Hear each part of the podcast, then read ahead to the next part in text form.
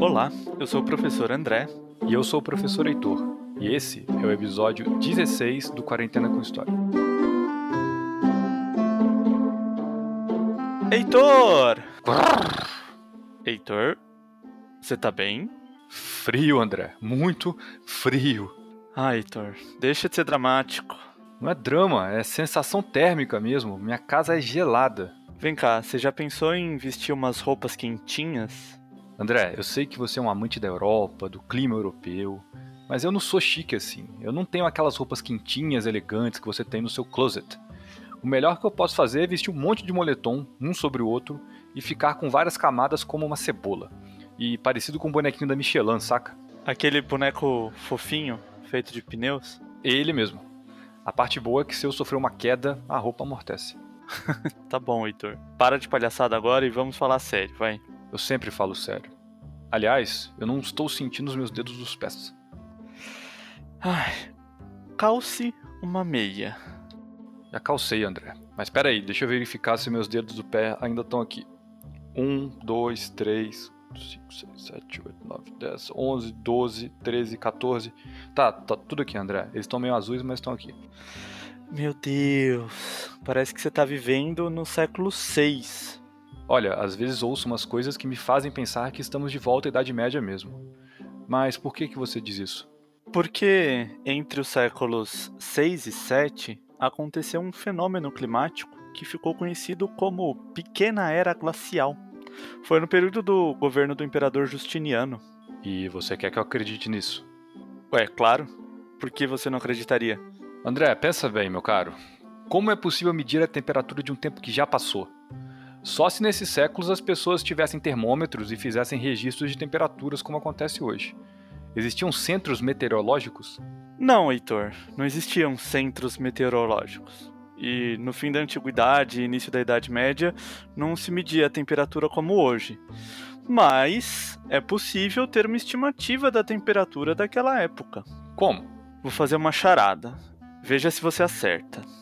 Sou bom de charadas, André, pode mandar. Tem um tronco, galhos. Árvore! Isso! Cientistas que estudam o clima do nosso planeta conseguem ter uma estimativa da temperatura de regiões da Terra a partir da análise dos anéis do tronco das árvores. Não sei exatamente como eles fazem, mas esses anéis contam um pouco da história do planeta. É possível saber se fez calor ou frio, se teve muita ou pouca água, Uau, então as árvores são as historiadoras da natureza? Eu não tinha pensado nisso, mas faz sentido.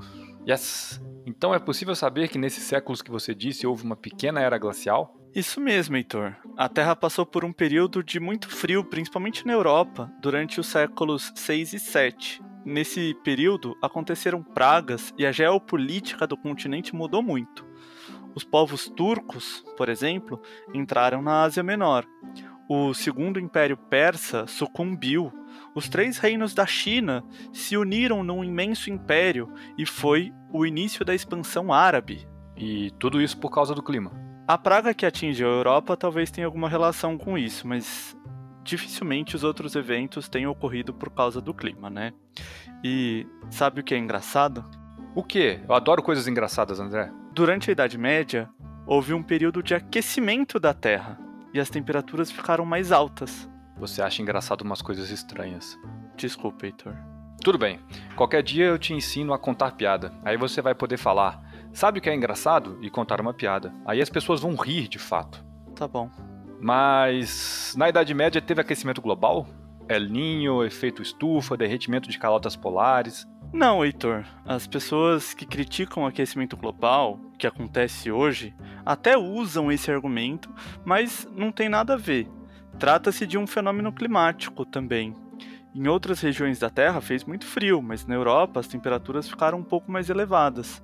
Hoje, o aquecimento global é causado pela ação dos seres humanos no planeta, como o desmatamento e a grande emissão de poluentes. Já tratamos desse assunto em episódios anteriores. Mas então o clima da Europa medieval era como o nosso aqui no Brasil? Não, Heitor. Era frio também, mas em alguns momentos as temperaturas ficaram mais quentes mas no inverno era frio. Talvez não fosse tão frio. Aliás, há uma hipótese que afirma que os vikings só começaram a navegar rumo à Inglaterra e à França porque as temperaturas ficaram um pouco mais quentes. Sem mares congelados, era possível navegar por essas regiões. Foi nesse período que os vikings então chegaram na América. Heitor, você sabe que não há provas suficientes sobre isso, não é mesmo? Ah, sei sim. Mas é que seria legal pensar que os vikings vieram para cá. Mas falando em frio em povos que gostam do inverno, André, a gente tem um problema aqui no Brasil. Por sermos um país tropical e não termos invernos muito rigorosos, a maior parte das nossas casas não estão preparadas para lidar com essas frentes frias que chegam de surpresa. É verdade. Na Europa ou na América do Norte, quando a temperatura baixa de 20 graus, eles já correm e ligam a calefação, que é um sistema de aquecimento de ambientes que mantém a casa quentinha. E também pulam os banhos, né? É você que faz isso, Heitor. Enfim, André, é verdade. Não a parte do banho, mas é verdade que países do norte têm um inverno bem rigoroso e dependem da calefação para que as pessoas possam trabalhar, estudar, ficar em casa sem morrerem congeladas. Tudo isso graças ao.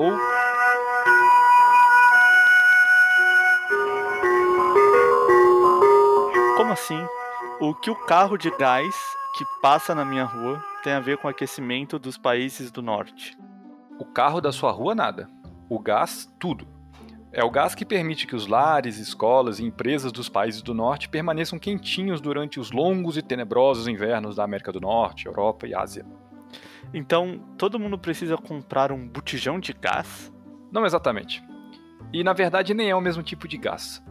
O gás de cozinha, esse que passa na rua vendendo, tocando aquela musiquinha, é o gás liquefeito de petróleo, ou GLP composto de propano e butano, colocado em estado líquido dentro daquele botijão. O gás que abastece a calefação doméstica e o chuveiro de alguns de nós é o gás natural, chamado na química de metano. Ok, ok, eu entendi. Mas de onde esse gás natural ou metano vem? Eu sei que esses gases são resultantes do processo do petróleo e que chegam nas casas através de canos ou gasodutos mas de que países eles vêm? Bom, isso depende. No caso do Brasil, a maior parte do gás é importado da Bolívia, país vizinho aqui e que é um dos maiores produtores do mundo. Mas a gente não usa o gás para aquecimento, a gente usa o gás para gerar energia em usinas termoelétricas, quando as usinas hidrelétricas não dão conta. Também papo para outro dia.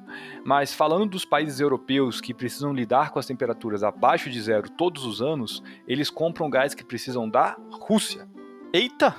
Então, além de ser o maior país do mundo em território, de estar dizendo ao mundo que conseguiu fabricar uma vacina contra a Covid-19, a Rússia ainda é a principal exportadora de gás para a Europa. Exatamente. E aí a gente volta àquele papo de uma nova Guerra Fria. Guerra Fria no frio. É uma Guerra Fria ao quadrado. Seu senso de humor ficou ainda mais peculiar no inverno, André.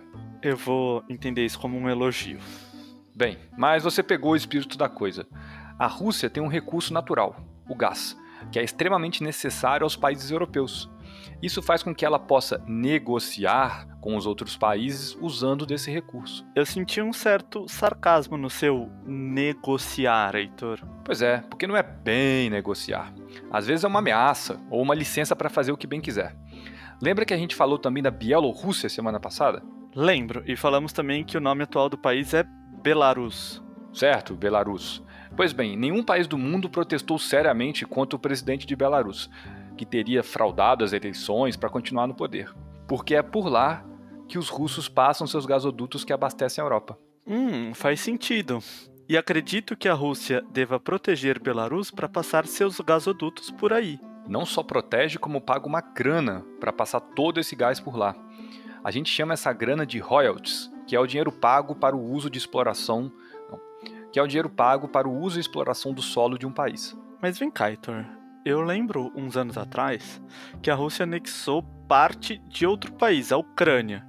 E todo mundo achou que começaria a Terceira Guerra Mundial, mas ficou por isso mesmo. É, eu lembro que antes ainda, em 2008, os russos também ocuparam partes da Geórgia. Basicamente, a Rússia é um país grande, poderoso e possui recursos naturais como o gás natural e pode fazer o que bem entender no planeta e não tem nada que ninguém possa fazer a respeito. Eu não diria nada, André, mas o risco é grande. Vamos supor que a União Europeia ameace a Rússia porque ela anda invadindo os países da vizinhança. Os russos podem dizer: Você não gosta de mim? Beleza, vou vender meu gás para outro e você que lute aí com frio. Mas isso não é exclusividade da Rússia. Pensando aqui, Heitor, os Estados Unidos também vivem arrumando confusão no Oriente Médio. A China é outra que faz o que quer dentro das fronteiras e na sua vizinhança.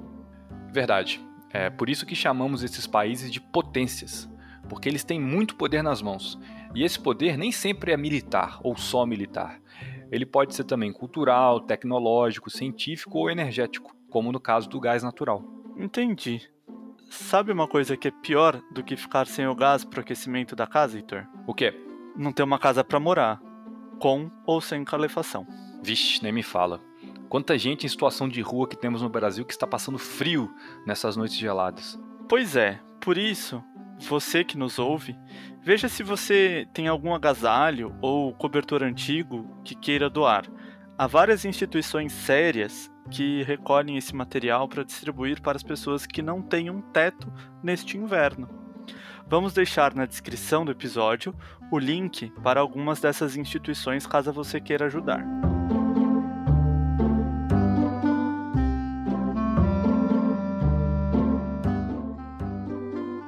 Este podcast foi escrito, apresentado e produzido por mim, professor Heitor, e por mim, professor André.